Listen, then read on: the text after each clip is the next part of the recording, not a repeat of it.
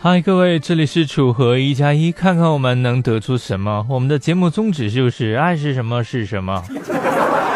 不知道大家有没有跟我一样的感觉？平时开车在路上最害怕的不是驾驶员是新手，也不是开的飞快的超速车，而是那些开车吃饺子还有蘸醋的司机，还有那些开车非要搞直播的司机。没错，我说的就是百度的李彦宏。百度公司在北京召开了人工智能开发者大会。那么，在谈到无人驾驶技术时，现场与百度的创始人李彦宏进行了一个连线。在连线当中，李彦宏是坐在了一辆红色汽车的副驾驶的座位上。他自称是刚刚上五环，正在前往会场的路上。车呢是处于自动驾驶的状态，启动、转弯和刹车都很平稳。高科技体验让现场的观众欢呼连连。不过呢，也有网友指出，李彦宏乘坐的汽车，它悬挂的是江苏号牌。车牌的尾号限行，在行驶途中，车辆也存在着实道变线的违法行为。此外呢，我国现行现行的法规是并不允许无人驾驶车上路的。那么，百度公司下午做出了回应，称啊，驾驶位上是有人乘坐，但是他的双手呢没有触碰方向盘。对此，北京市交管部门表示，已经获悉了相关的情况，正在就此进行调查。对此，有网友表示，群众的眼睛真是雪亮的呀，那可真是。电子眼呀！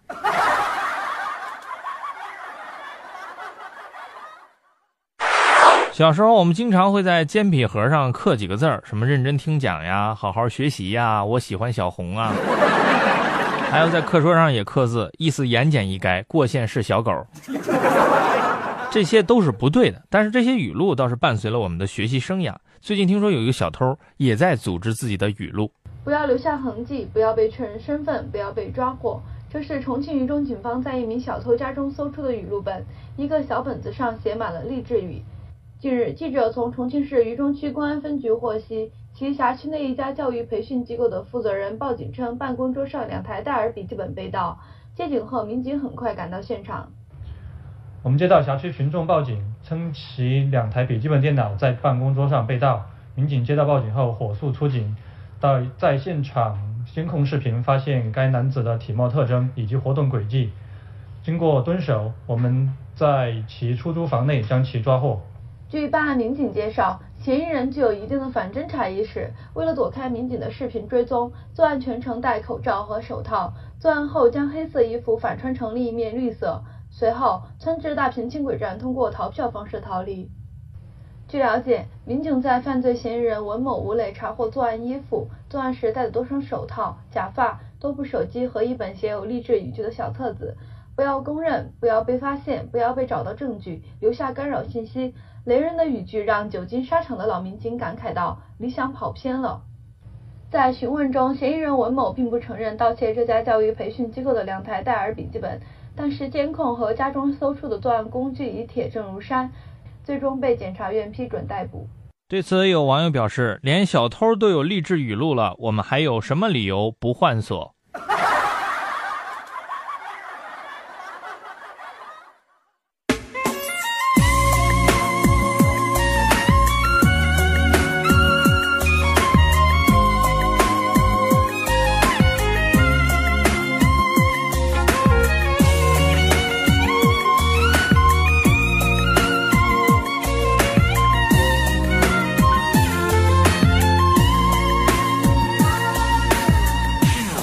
前段时间，网上曾经发起了一个讨论，说如果吴彦祖和高晓松只能选一个，该怎么办？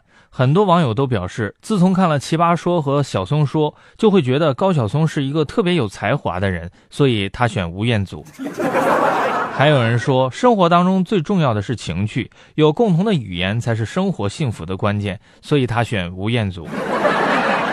现在好多人都觉得高富帅啊，可能是女孩子择偶的最高标准了。然而，一位父亲却不这么想。都市快报说，杭州的小张啊，今年十四岁啊，小伙子样貌长得还不错，但是有件事让他挺难过的，他三年都没长身高了，自己也从班里的倒数三排的高孩子逐渐成了坐在头三排的矮孩子。看着同学们都比自己高那么多，这小张啊有些着急了。